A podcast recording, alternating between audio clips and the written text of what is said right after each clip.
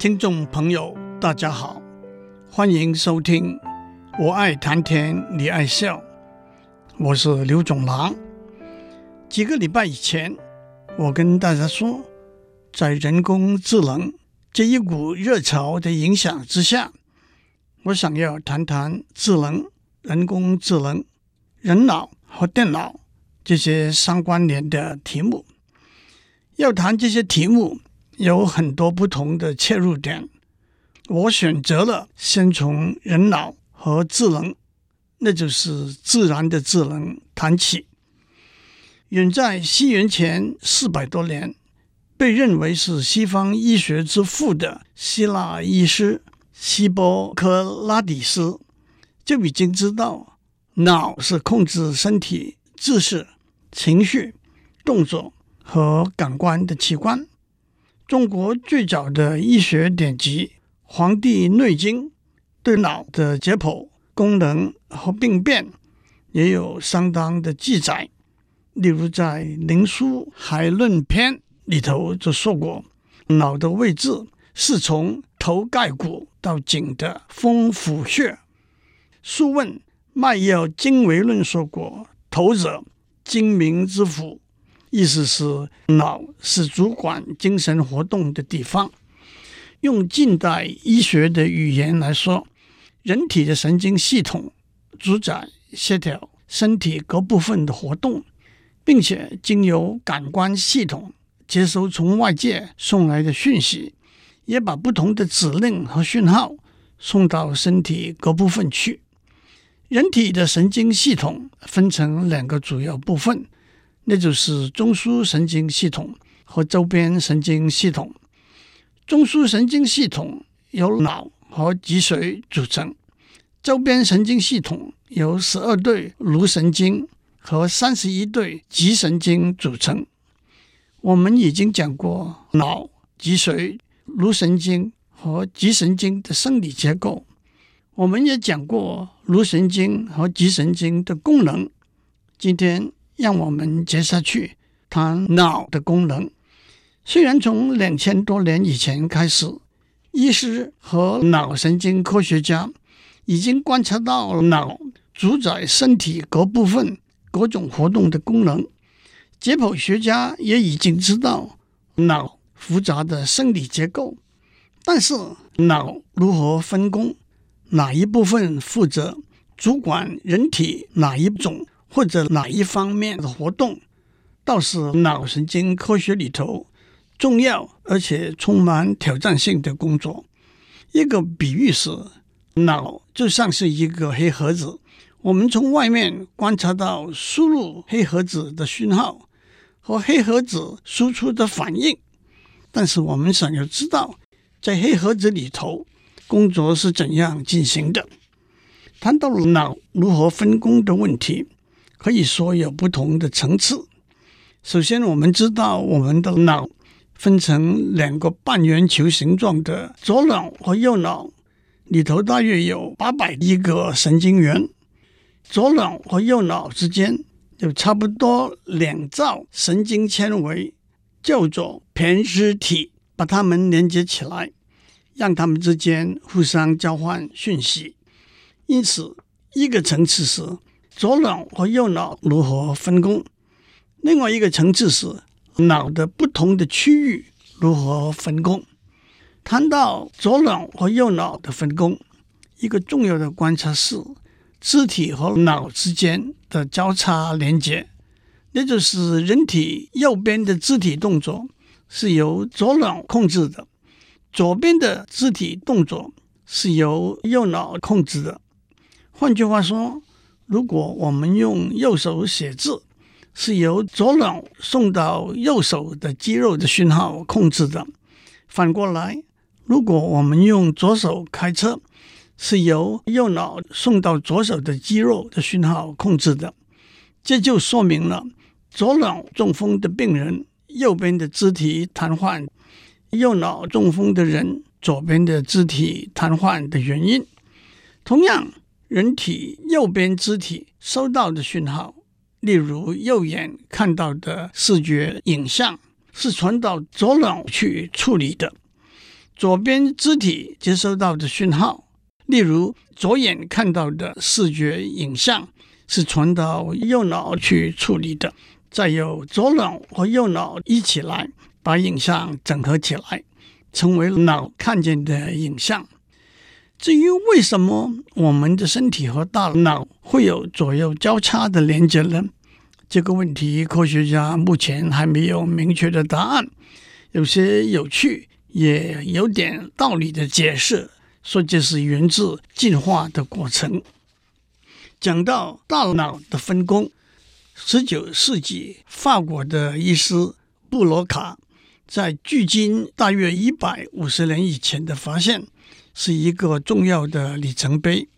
布罗卡有一个癫痫症的病患者。从三十多岁开始，右边肢体逐渐失去行动的能力，视力和智力也逐渐衰退。不过，奇怪的是，他能够听得懂语言，甚至可以用符号来和别人沟通，但是却没有办法说话。布罗卡检查他的喉头肌肉和声带，都找不出什么毛病，也没有其他瘫痪的症状。但是他只会发出“瘫”这个声音。在布罗卡为他检查后的几天，他去世了。在检验遗体的时候，布罗卡发现他的左前脑有一块严重的内伤。在当时，肢体动作功能的衰退、瘫痪和肢体与大脑左右两侧交叉连接的现象已经受到医学界的注意。但是布罗卡把这位病人的症状整合起来，推论出语言能力和大脑某一个区域有关联。布罗卡知道这个观察的历史意义，他没有继续解剖这位病人的大脑，而是把它放在防腐的酒精里保存了起来。一百五十年后的今天，这个大脑还存放在巴黎的一座医学博物馆里头。因为这位病人只会发出“瘫”的声音，大家就把这个大脑叫做“瘫”的大脑。他的真名反而没有太多人知道。在巴黎这座医学博物馆里头，还有另一个也是布罗卡的病人的大脑。这个病人是一个八十四岁的老头子，因为摔了一跤，失去了语言能力，只能够讲几个字。两周之后就过世了。布罗卡检验他的遗体的时候，发现他的大脑左边跟前一位病人相同部位有严重的内伤。这两个病人的病例加上其他证据的支持，布罗卡提出了左脑有处理语言功能的论点，特别是左脑有某一个区域负责语言的发音，在脑外科医学里。这个区域就叫做布罗卡区域。布罗卡的两个病患能够听得懂语言，但是却没有办法说话，这叫做表达性失语症。在布罗卡的结果发表了不久之后，德国一位脑神经科学家韦利克发现，有些病患者能够听，但是却听不懂语言和看不懂文字。能够流利平顺地说话，但是说出来的却是意义上连接不起来的词语，也许就地球上俗语所说的语无伦次，这叫做接受性失语症。原因是左脑一个负责把字和词和它们的意义连接起来的区域受到损害，在脑外科医学里。这个区域就叫做韦迪克区域。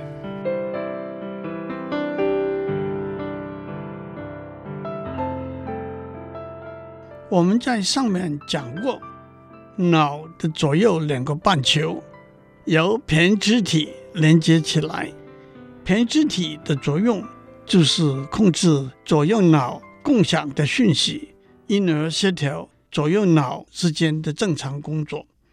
对于癫痫患者，一个防止癫痫发作的做法是把连接左右脑的胼胝体切除，阻断左右脑之间的通路。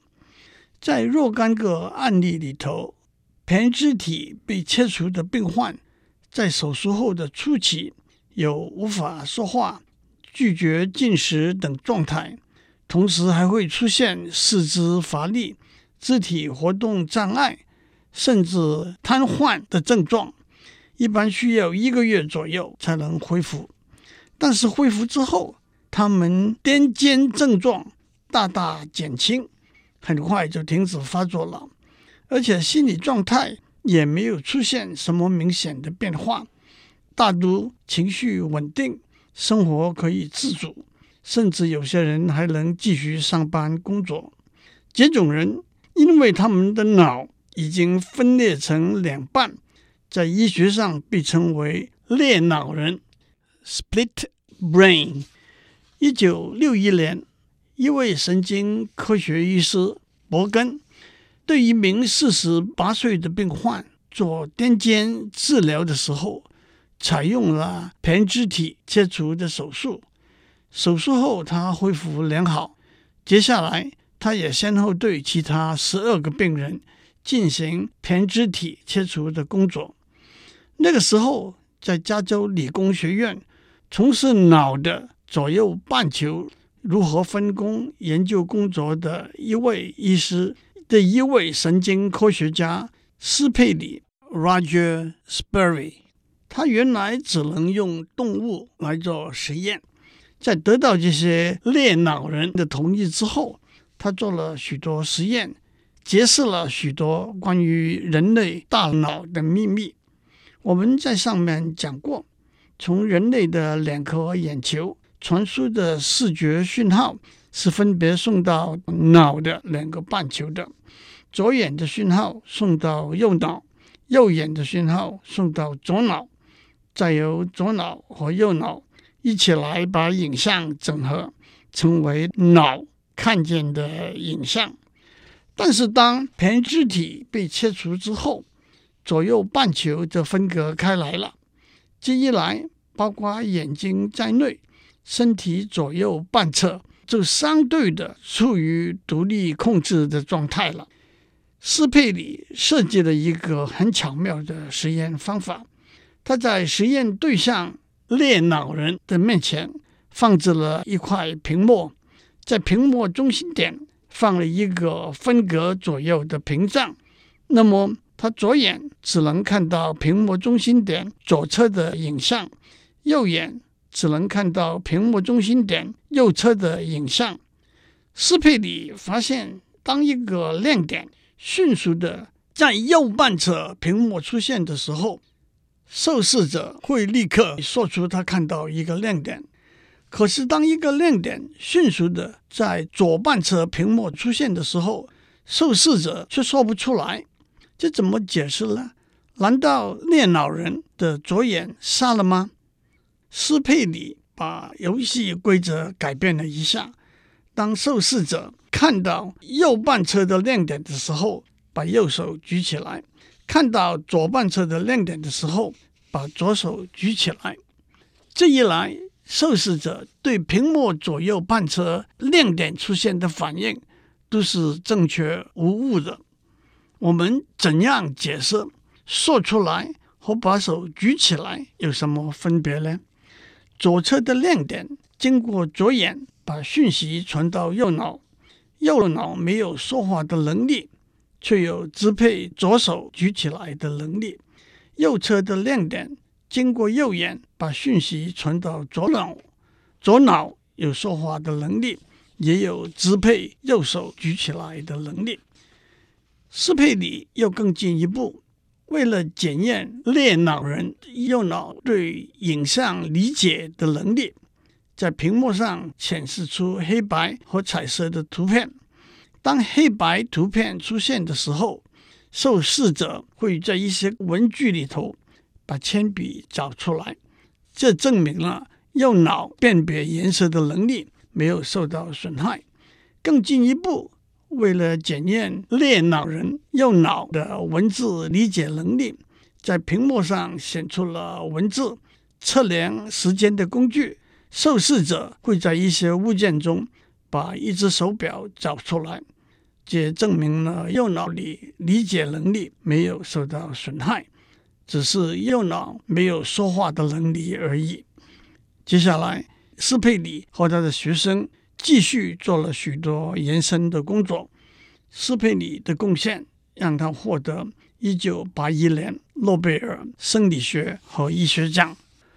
这都让我们想起来，在金庸小说《射雕英雄传》里头的老顽童周伯通，他携带着九阴真经上册的经文到桃花岛找东邪黄药师，追讨当初被黄药师骗去的九阴真经下册的经文。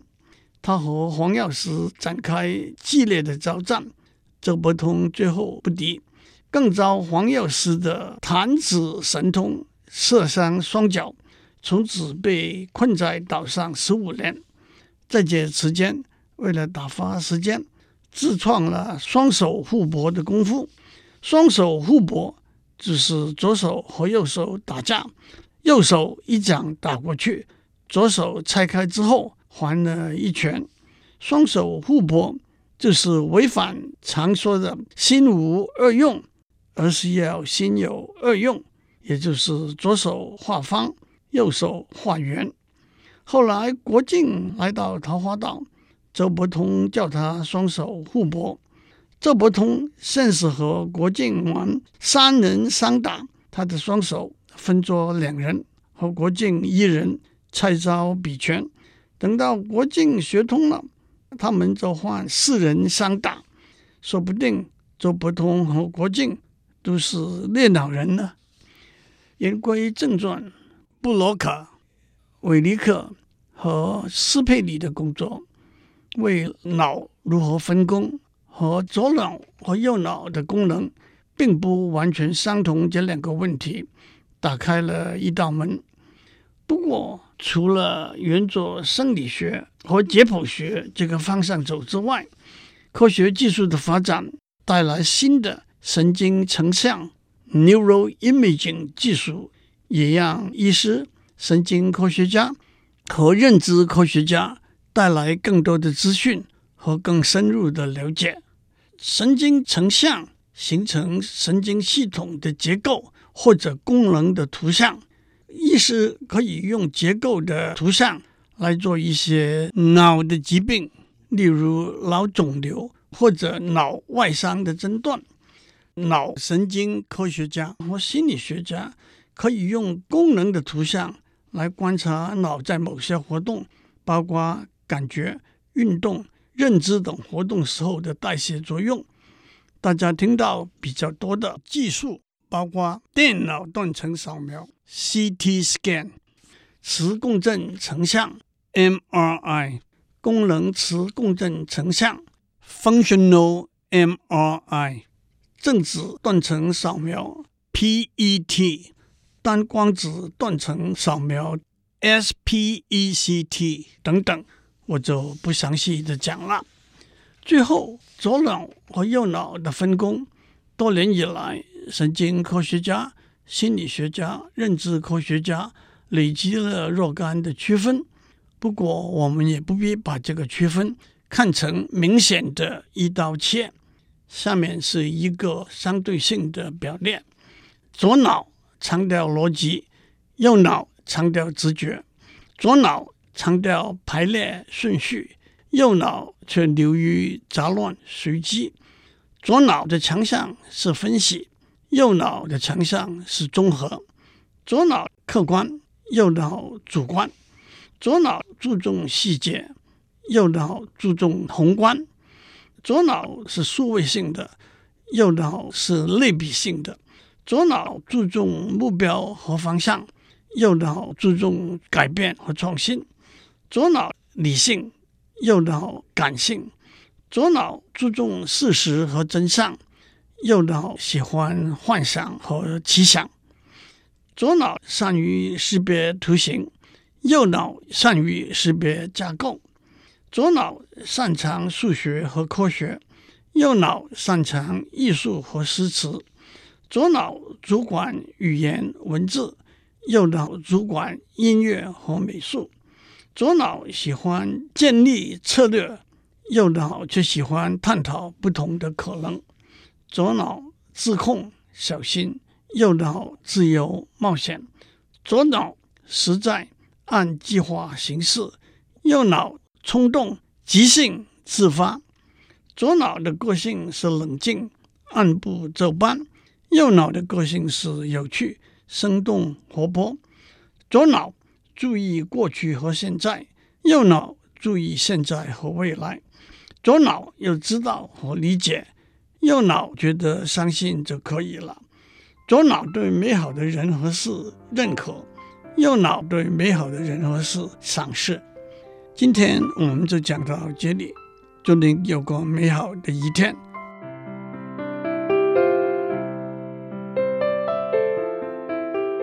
以上内容由台达电子文教基金会赞助播出。